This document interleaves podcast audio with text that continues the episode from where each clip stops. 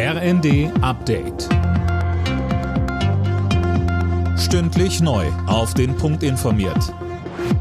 Ich bin Dirk Jostes. Guten Tag. Großbritanniens Premierminister Johnson bleibt im Amt. Das parteiinterne Misstrauensvotum gegen ihn ist gescheitert. Mehr von Marine Celine Roy. 211 Abgeordnete seiner konservativen Partei sprachen Johnson ihr Vertrauen aus, 148 stimmten gegen ihn. Experten bewerten das Ganze aber trotzdem als herben Rückschlag für den Premier, der sprach dagegen selbst von einem überzeugenden Ergebnis. Johnson steht bereits seit Monaten massiv in der Kritik wegen illegaler Lockdown-Partys am Londoner Regierungssitz. Der Premier hatte sich mehrfach für sein Verhalten entschuldigt, ein Rücktritt komme für ihn aber nicht in Frage.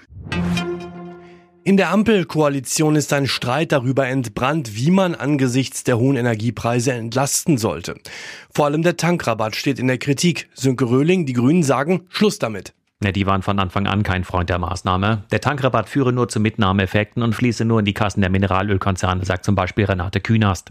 Sie ist deshalb dafür, den Rabatt vorzeitig wieder einzustampfen und fordert außerdem eine Übergewinnsteuer auf die Gewinne der Konzerne, die vom Krieg besonders profitieren, vor allem die Ölkonzerne. Das lehnt die FDP aber ab. So eine Steuer wäre denkbar schlecht, so Fraktionschef Dürr in der Bild, weil sie innovative Unternehmen wie etwa BioNTech aus Deutschland vertreiben könnte. Geflüchtete Kinder müssen in Deutschland schnell in den Regelunterricht integriert werden. Das fordert die Organisation für wirtschaftliche Zusammenarbeit und Entwicklung. Gerade kleine Kinder würden so viel schneller Deutsch lernen, sagte OECD-Bildungsdirektor Schleicher dem RND. Vertreter der EU-Staaten und des Europaparlaments beraten heute über einheitliche Ladekabel für Elektrogeräte.